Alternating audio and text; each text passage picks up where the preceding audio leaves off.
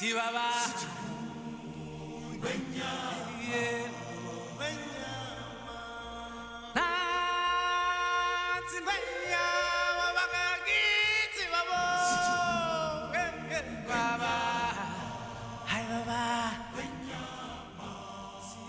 Bom dia, boa tarde, boa noite, seja a hora que você estiver ouvindo isso. A paz, aqui é o Padre Edson e esse é mais um episódio do Padrecast, o seu podcast de espiritualidade e cultura pop. Vamos aqui discutir um pouquinho sobre elementos de espiritualidade cristã presente em várias obras da cultura pop, como filmes, séries e livros. Nesse episódio número 2, nós vamos nos debruçar sobre um grande clássico da Disney, O Rei Leão.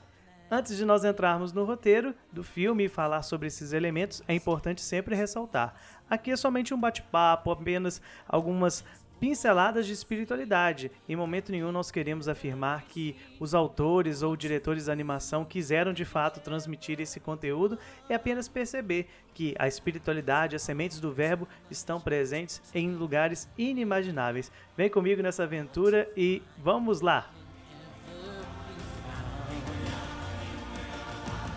sun rolling high through the sapphire.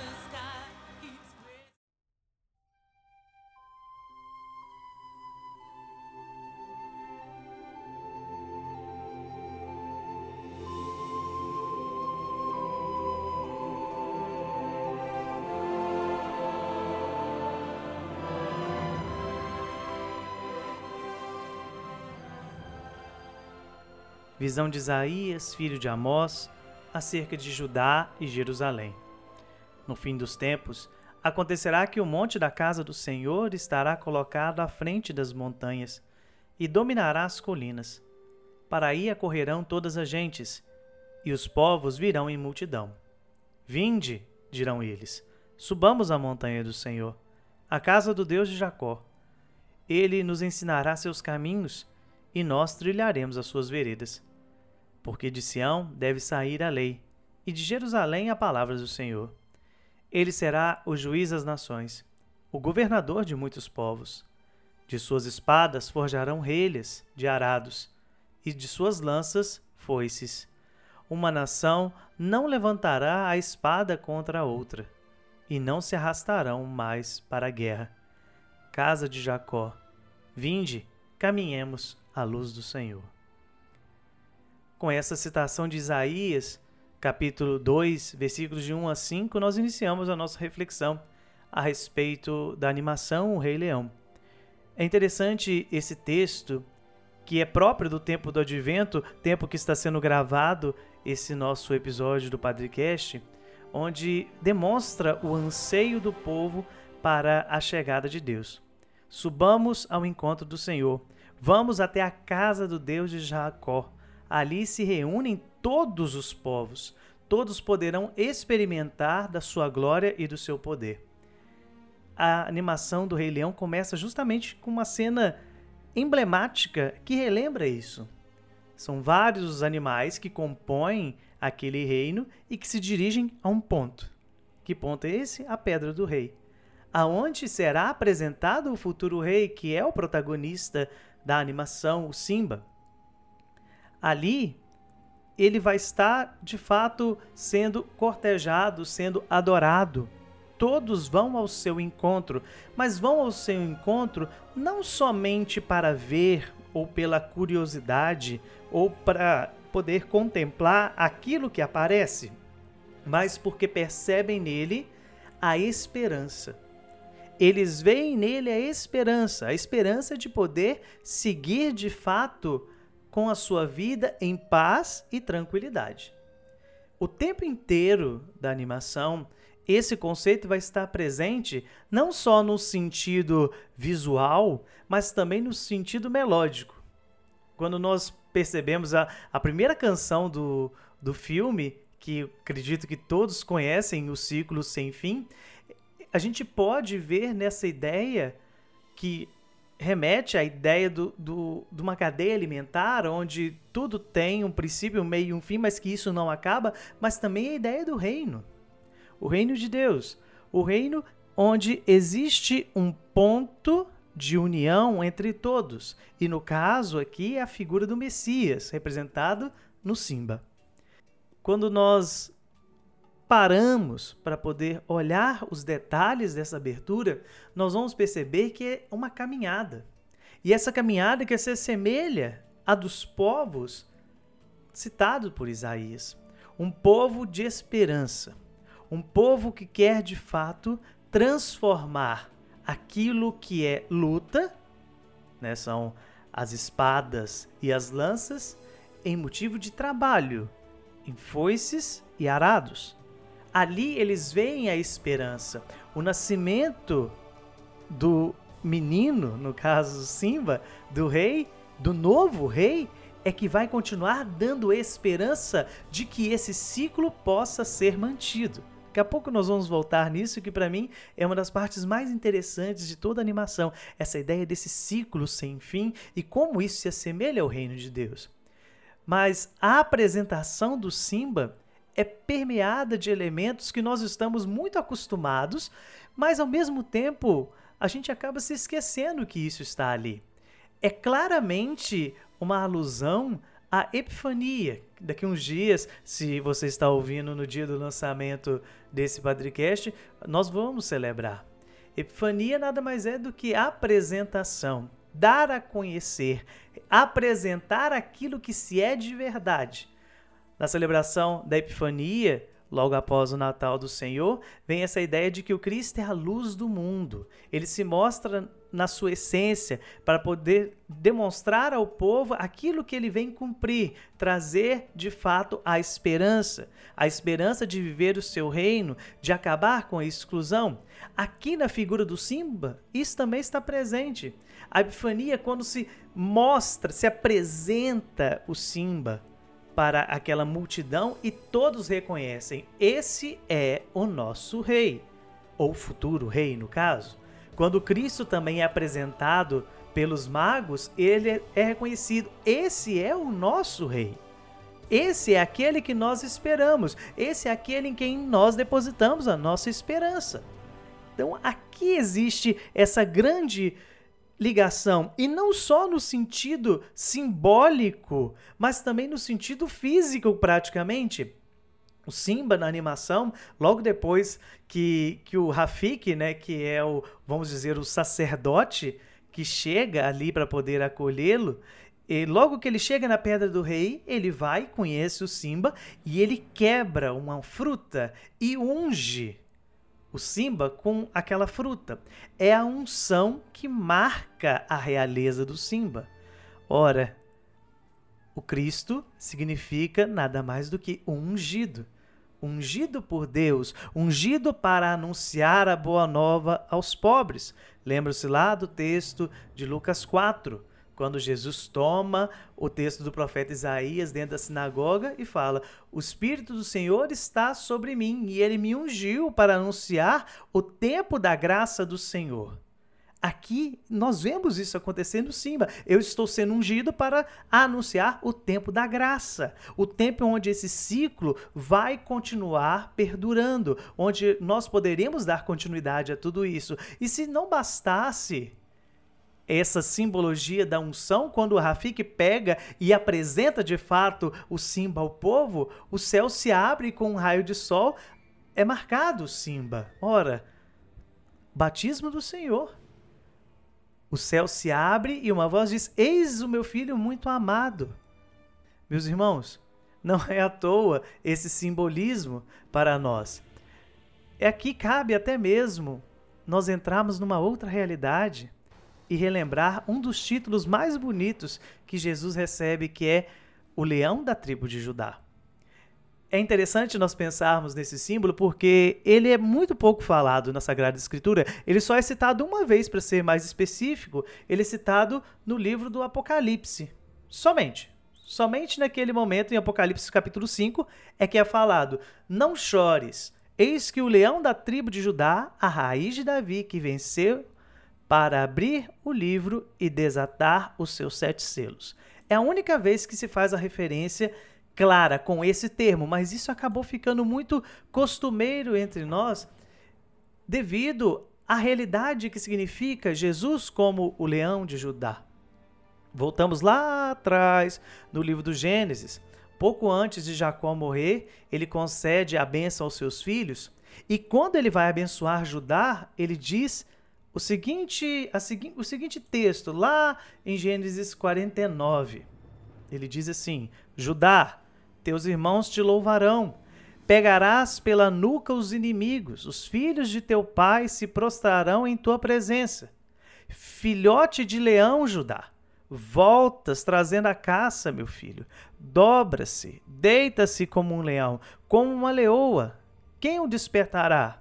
Não se apartará o cetro de Judá, nem o bastão de comando dentre os seus pés, até que venha aquele a quem pertence por direito e a quem devem obediência os povos. Esse texto é muito emblemático para nós, porque mostra a, a importância da tribo de Judá. Isso no tempo, no, no, decorrer da história do povo de Deus, isso vai ser muito importante. Judá é a tribo que vai receber a função de comandar o povo de Deus. Não somente comandar no sentido de liderar, de estar à frente, mas principalmente por santificar. Conduzir o povo à santidade, conduzir o povo ao reino de Deus. Isso é muito importante, isso não pode ficar despercebido. É de Judá que vem a descendência de Davi. Davi é descendente de Judá. E é Davi é feita a promessa de que a sua geração, de que a sua descendência irá perdurar, irá comandar Israel. Ora, nós não podemos esquecer que Jesus é filho de Davi descendente de Judá, é o leão da tribo de Judá, aquele que tem a função de conduzir os seus, o seu povo à santificação. Jesus, em sua missão, ele está sempre em busca da santificação do povo. Ele está sempre em busca da inclusão do povo, lutando para que todos tenham vida e vida em abundância. A figura do leão no judaísmo é a figura do poder, não no poder no sentido é, emblemático, mas no poder literalmente da força. É aquele que luta, é aquele que se desdobra para que possa garantir o sustento daqueles que lhe são caros. Então é importante esse simbolismo aqui. Olhar essa primeira parte do filme é entender que, antes de tudo, a figura do Simba é uma figura de um Messias. Alguém que tem uma missão, alguém que tem um objetivo, alguém que vai, de fato, conduzir esse ciclo que se assemelha ao reino de Deus. Quando nós entendemos que o ciclo existe para que todos tenham vida e vida em abundância.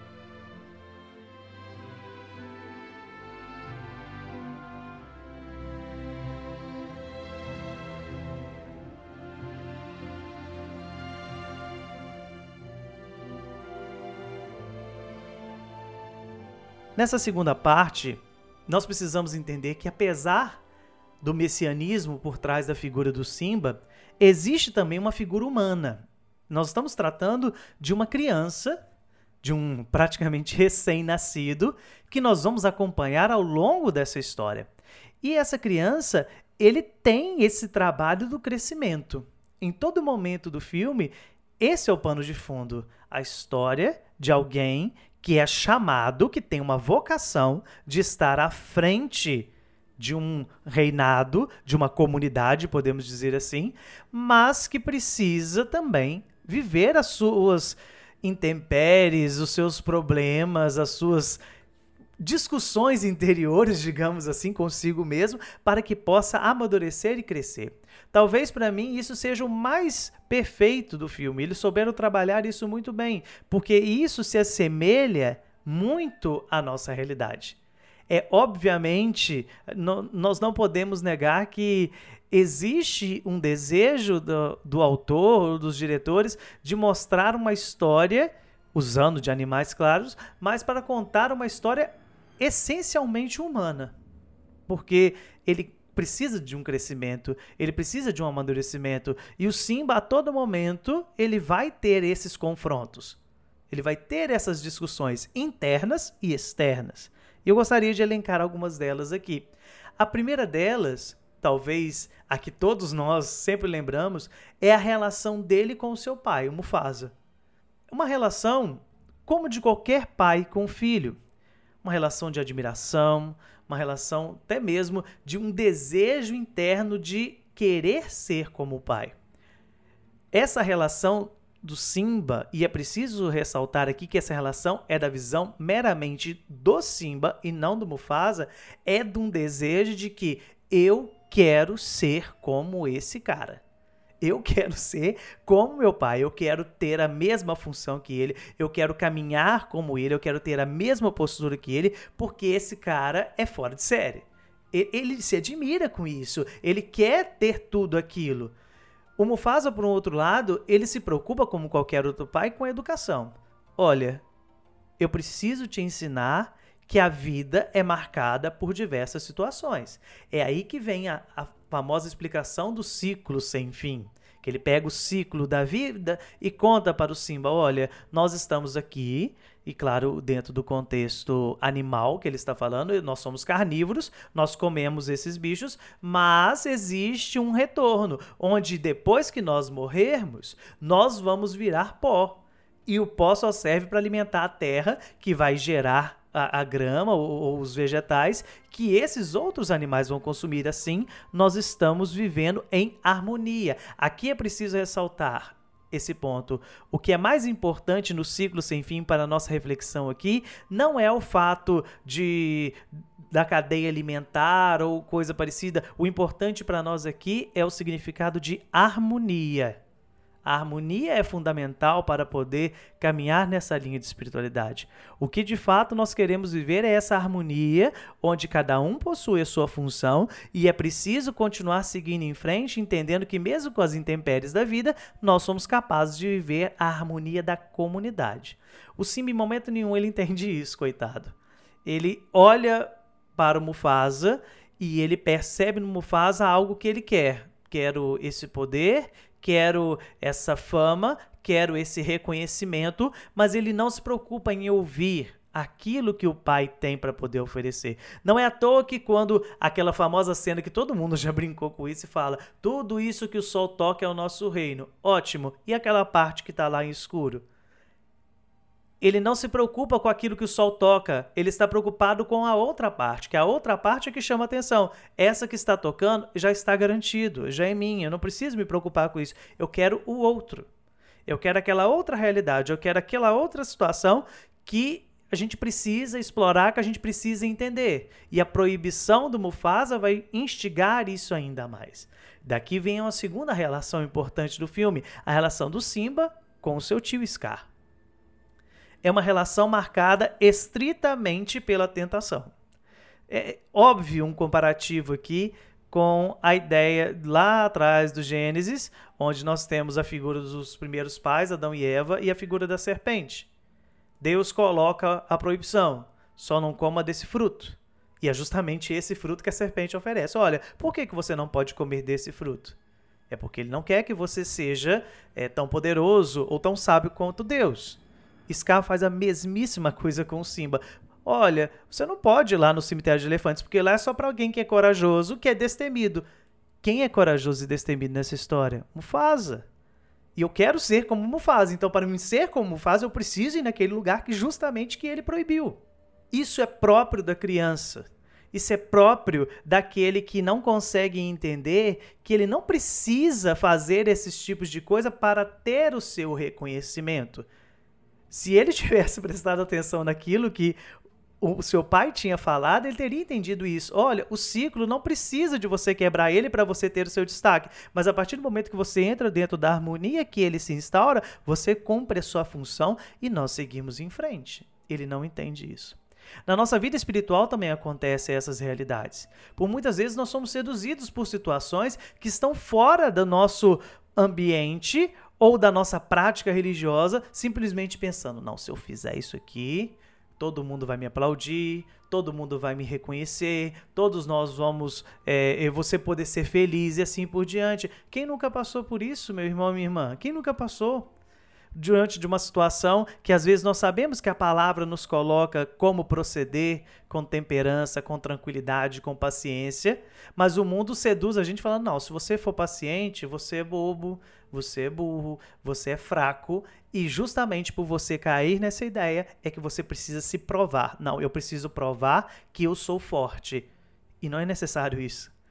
Porque nós não precisamos provar nada. Deus sabe da nossa vida e sabe daquilo que Ele espera de nós. O que nós precisamos é entender e compreender, aliás, como entrar nessa harmonia nessa harmonia que vai nos levar a estabelecer o reino de Deus. É preciso ter essa ideia, mas infelizmente nós temos uma visão distorcida da nossa caminhada, daquilo que Deus nos pede, assim como Simba também tem.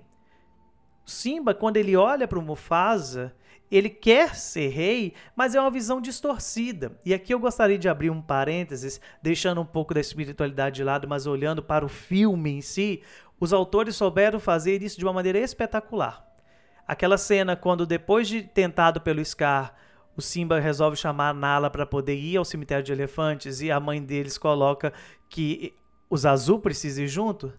E ele começa a se gabar. Não, quando eu for rei vai ser isso, quando eu for rei vai ser desse jeito. E o Zazu é uma figura importante, porque é como se fosse uma consciência e lembra ele: olha, ser rei é muito mais do que isso que você está falando. É muito mais do que simplesmente você mandar ou desmandar, muito mais do que você fazer as coisas que você gosta ou deixa de gostar e assim por diante. Ser rei é você lutar pela harmonia do ciclo. E isso você não entendeu ainda. E os autores trabalham isso de uma maneira bonita porque mostra a criança que o Simba é. Trabalha com o lúdico. Aquela música muito emblemática, né, que o Simba canta a todo momento, o que eu quero mais é ser rei. Quando ele começa a cantar aquela música, se vocês se lembram, o cenário muda.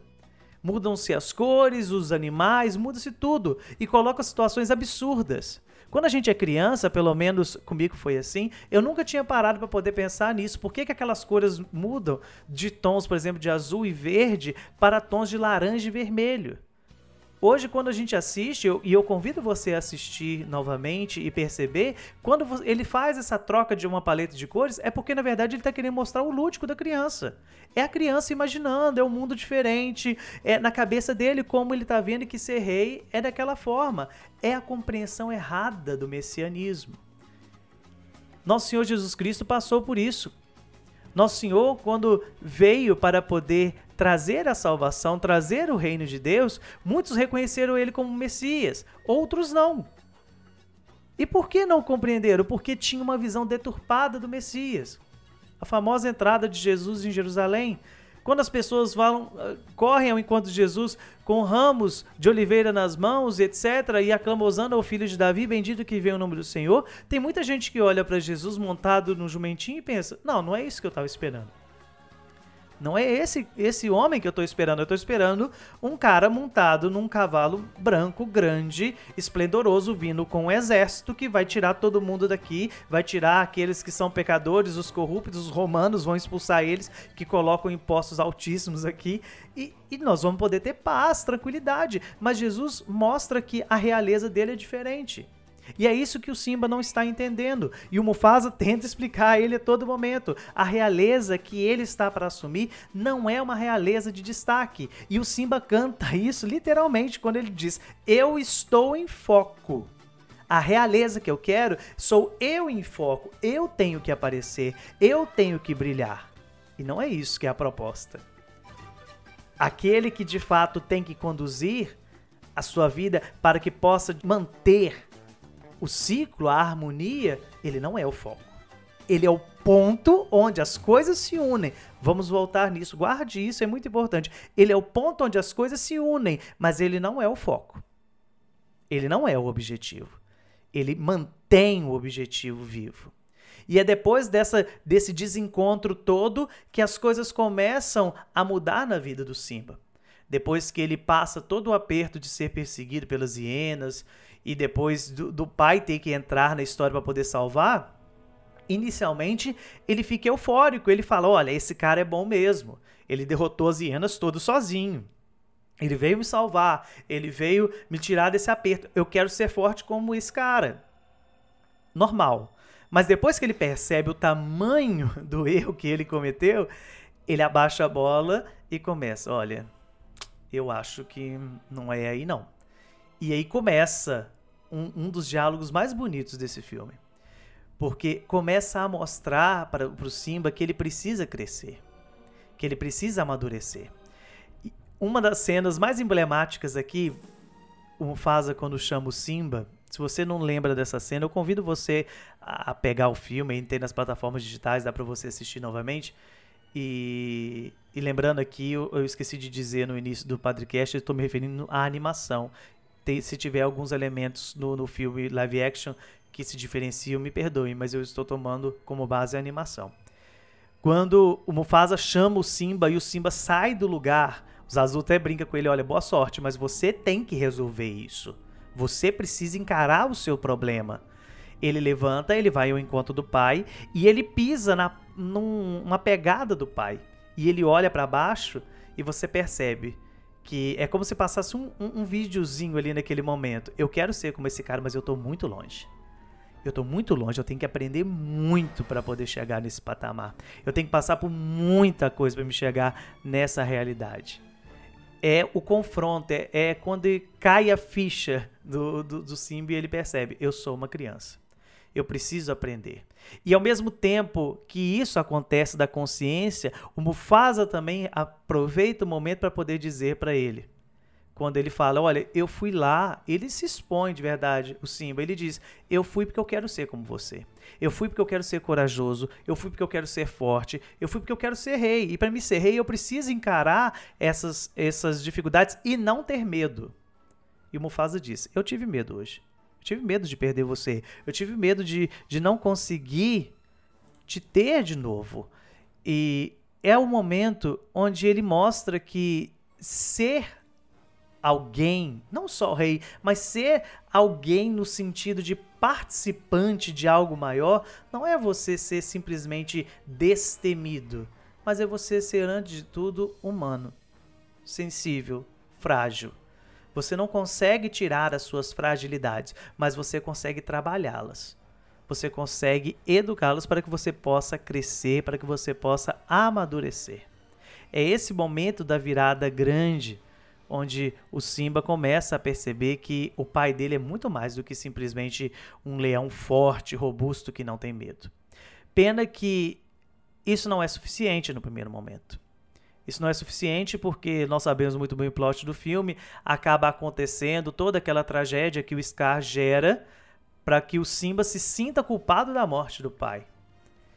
E o Simba nesse momento, ele por ser criança, isso a gente não pode também querer cobrar de uma criança, não no sentido de idade, mas principalmente aqui falando de espiritualidade, não é possível você cobrar de alguém que está no início de caminhada alguns tipos de postura, como você ter uma temperança ou uma fortaleza de espírito para poder encarar algumas situações, que é o caso do Simba.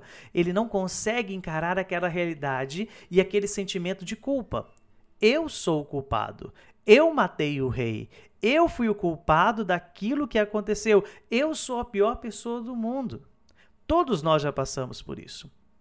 Todos nós já, carregamos sentimentos de culpa que acabaram definindo a nossa vida. Seja essa culpa nossa, propriamente, ou não, como é o caso do Simba. É uma culpa que não é dele, mas ele se sente culpado devido a todas as situações que levaram ele a crer nisso. Mas o importante aqui não é simplesmente a culpa do Simba, mas a quebra.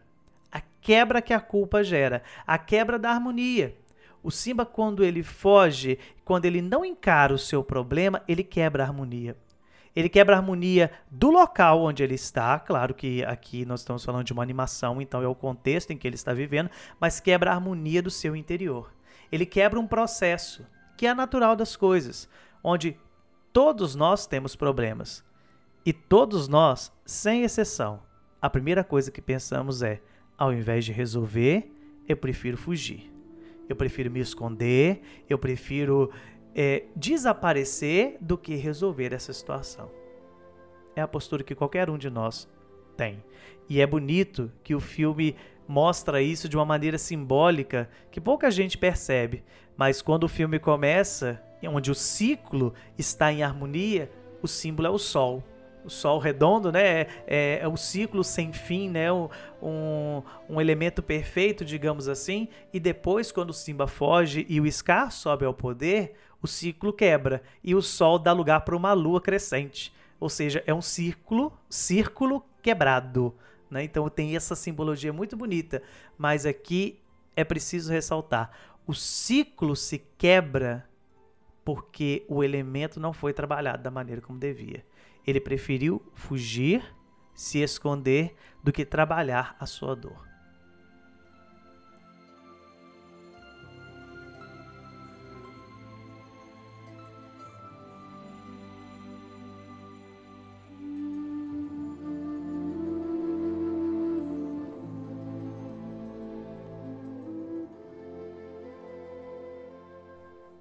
Nem só de fuga vive o Simba.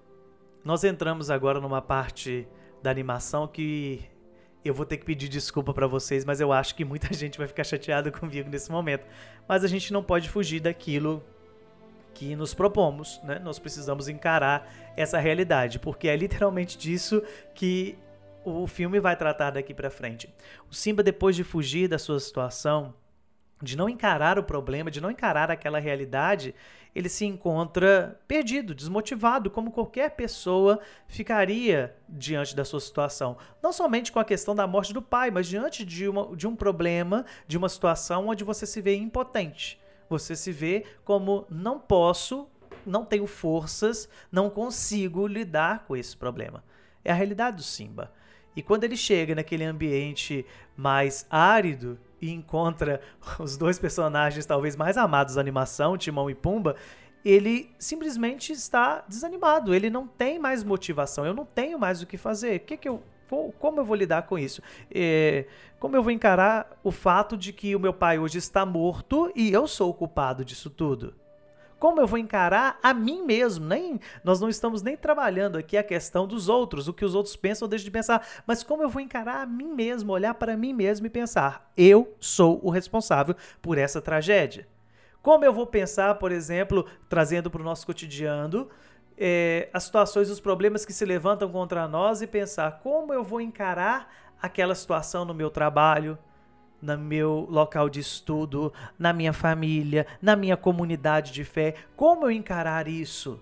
Comigo, não com o outro. E Timão e Pumba trazem a resposta perfeita, pelo menos aos olhos de muitos naquele momento. Hakuna Matata. Para quem não sabe, apesar deles explicarem de uma maneira bem superficial, Hakuna Matata é uma frase do idioma Swahili que é usado na Tanzânia, no Quênia, mais na África Oriental, que literalmente significa não há preocupação. Eles estão ali mostrando para ele, olha, o seu problema é mínimo. Não, não vale a pena você ficar se debruçando sobre o seu problema. Você precisa deixar o passado para trás. O Timão li, literalmente fala isso. É, você precisa deixar o seu passado para trás e depois ele usa ainda um, um termo pesado. Quando o mundo vira as costas para você, você vira as costas para o mundo. E nós cantamos lá todos juntos a musiquinha que todo mundo gosta, Hakuna Matata, etc. E vira e mexe tem alguém cantando, colocando isso em quadro e tudo. É bonito? É, mas não é uma solução definitiva. Isso é importante. Por isso que eu acho que vocês vão ficar bravos comigo, porque todo mundo adora essa filosofia de vida, né? Mas não é uma solução definitiva. Hakuna Matata não vai resolver o problema do Simba, ele é paliativo. Ou seja, é como se você tivesse uma dor de cabeça todos os dias e você toma remédio todos os dias para poder essa dor de cabeça passar, mas ela passa por um tempo e volta depois. Por quê? Você não tratou o problema. Você não foi descobrir o que, que está te gerando aquela dor de cabeça. Você está tomando remédios paliativos que vão aliviar a dor, mas não vão resolver a situação. É uma resposta bonita, é uma filosofia que seduz, mas é uma resposta temporária para aquele momento. O Simba precisou fazer aquilo, precisou viver aquilo, mas isso não vai levar ele adiante.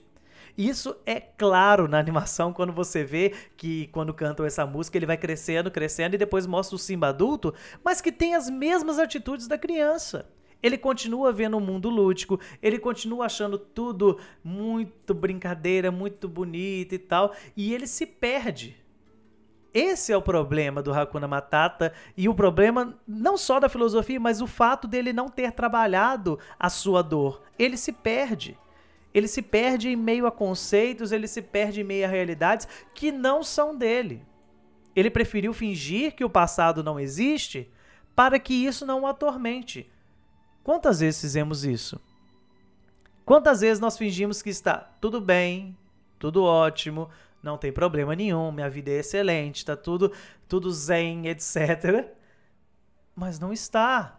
É o mundo das redes sociais hoje. Você olha o Instagram e tem gente postando stories, postando fotos no feed e mostrando: ah, minha vida é linda, minha vida é bela, mas por dentro existe um caminhão de problemas que não estão sendo trabalhados que não estão sendo debruçados, que não estão sendo revisitados para que possa gerar o crescimento. Ficamos como Simba, adultos, fisicamente falando, mas crianças espiritualmente falando.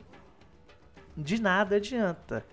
Repito, ele, o Hakuna Matata, resolve o problema no momento, mas ele não vai te levar a lugar nenhum. Pelo contrário, ele vai te deixar somente no mesmo estado de vida é o, o, filósofo contemporâneo Zeca Pagodinho, né? Deixa a vida me levar e vou embora. E isso não dá certo. Pelo menos não é isso que nós cristãos acreditamos. Isso não vai resolver o seu problema. O peso da culpa do Simba impede que ele caminhe. Quando ele encontra novamente com a Nala já crescida, ela sim, encarando os seus problemas, encarando as suas dificuldades, entendendo tudo aquilo que passou, e ele, um crianção grande, né? Ele fica, olha, não sei o que fazer, não sei para onde ir, não sei como proceder. E ela começa a dar uma enxurrada de realidade nele.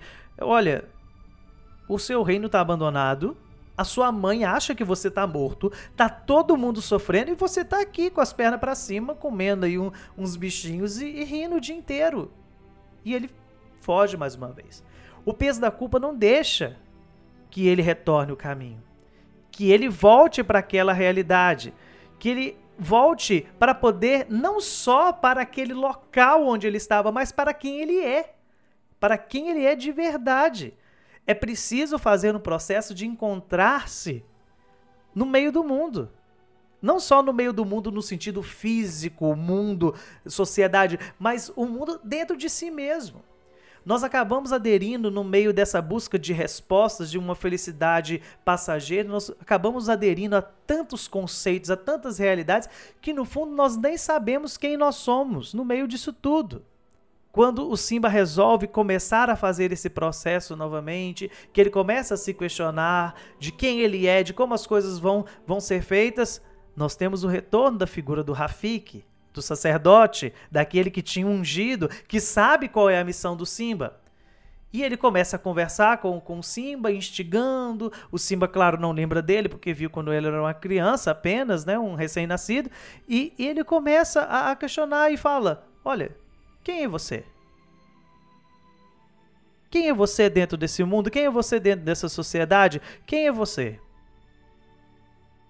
E o Simba não sabe responder, mas o Rafik sabe, você é o filho de Mufasa.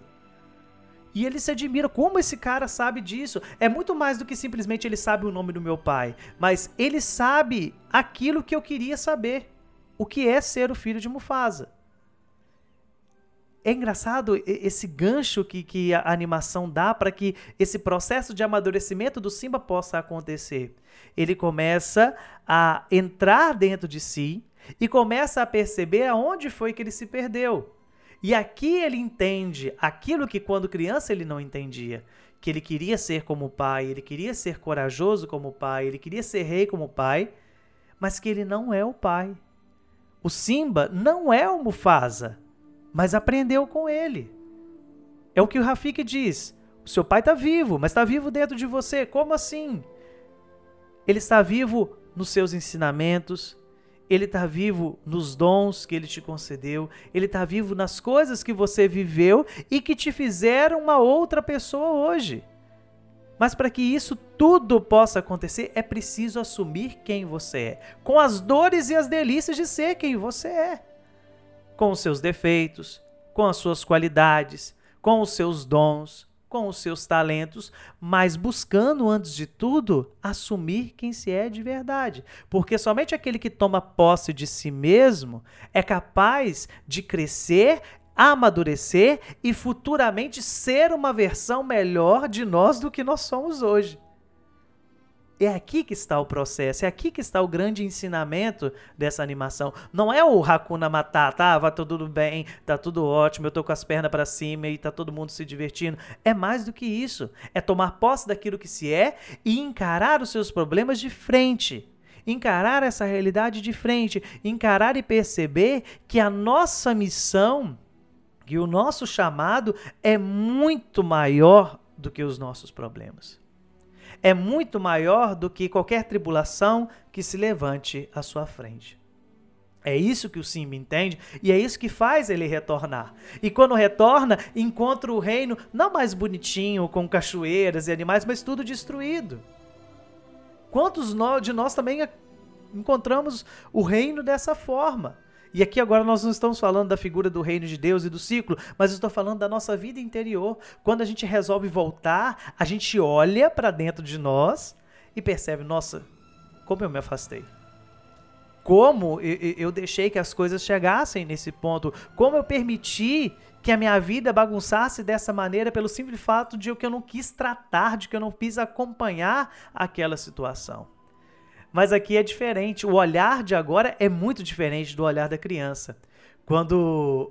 Até uma cena de comédia, mas que, que dá uma, um entendimento interessante do ponto espiritual. Quando eles chegam na Pedra do Rei e vem tudo devastado. O Timão, o Timão vira por cima e fala assim: Nós vamos lutar com seu tio para conquistar isso daqui? E o Simba responde: Sim, esse é o meu reino. Mas olha como ele entende de uma maneira diferente. Está tudo destruído, mas isso aqui me pertence. Isso aqui precisa ser cuidado. Eu sei das potencialidades que esse local possui. Nós sabemos também das nossas potencialidades. Nós sabemos aquilo que é possível fazer na nossa vida por meio da ação do Espírito, que pode ser feito na nossa vida por meio da presença do Senhor. Muita coisa pode ser feita. Aquele terreno deserto, seco, pode se tornar um grande oásis. Mas para que isso aconteça, é preciso voltar ao ciclo, voltar à harmonia, voltar à convivência. É isso que precisa acontecer. É ali quando isso começa a acontecer quando se toma posse de si e se permite trabalhar aquelas questões que por muito tempo nós fugimos, é que vem o amadurecimento. É que faz capaz do Simba, quando pula na frente do Scar, quando vê ele matando na sua mãe, e a mãe dele grita Mufasa e ele diz: Não, Simba. Não, não é mais aquela figura, aquela coisa idealizada, né? Ah, eu quero ser como meu pai. Não, esse sou eu culpado, me sentindo o culpado por aquilo, mas sou eu. Claro que depois essa situação vai ser trabalhada e ele vai perceber que ele não tinha culpa nenhuma, mas isso sou eu. Eu não preciso me esconder. Eu preciso entender que é isso que eu sou e que pode ser trabalhado e que eu posso ser uma boa pessoa a partir daquilo que me foi concedido. Meus irmãos, nós também podemos fazer isso. A partir do momento em que nós temos coragem que temos o ânimo de encarar de frente as dificuldades, os problemas da nossa vida e tomar posse daquilo que Deus tem colocado para nós. Chega de fugir, chega de, de tentar é, colocar paliativos sobre a nossa realidade espiritual e vamos encarar os problemas de frente.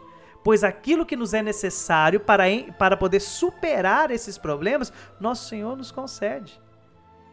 Mas para que tudo isso aconteça, é preciso ter determinação. Volto aqui um pouco antes das cenas finais do filme, quando Simba está passando por esse processo de aceitação de quem ele é, ele diz para o Rafik da seguinte forma: Olha, eu não tenho coragem. Eu não sei como voltar. Eu não sei como encarar os meus problemas. E o Rafik pega o bastão e bate na cabeça dele. E ele reclama: Ai, doeu. Ele é, realmente doeu. Mas já está no passado. Isso já passou. É aquilo que a gente tem que tirar de bom do Hakuna Matata, entre aspas. O passado já foi. Agora nós precisamos encarar essa realidade. Agora nós precisamos resolver esse problema. Precisamos voltar para a nossa realidade e tomar posse daquilo que se é. chega de fugas. É preciso tomar posse disso. Pode ser que a sua vida hoje esteja como um deserto, como a realidade do reino do Simba, toda destruída. Mas ao rugir do leão, que é até uma cena emblemática do final do, do, da animação, ao rugir do leão, a vida volta a existir naquele lugar. Na presença do Senhor, as vidas podem ser restauradas, as vidas podem ser transformadas e a harmonia do ciclo ou do reino de Deus pode ser restabelecida naquele momento. Portanto, tome posse. Tome posse dessa realidade, tome posse daquilo que o Senhor tem preparado. Chega de fuga. Chega de Hakuna Matata, porque agora é hora de crescer. É hora de abraçar aquilo que Deus tem prometido e nos tornar pessoas mais santas, mais comprometidas com o reino e em busca de uma sociedade mais justa.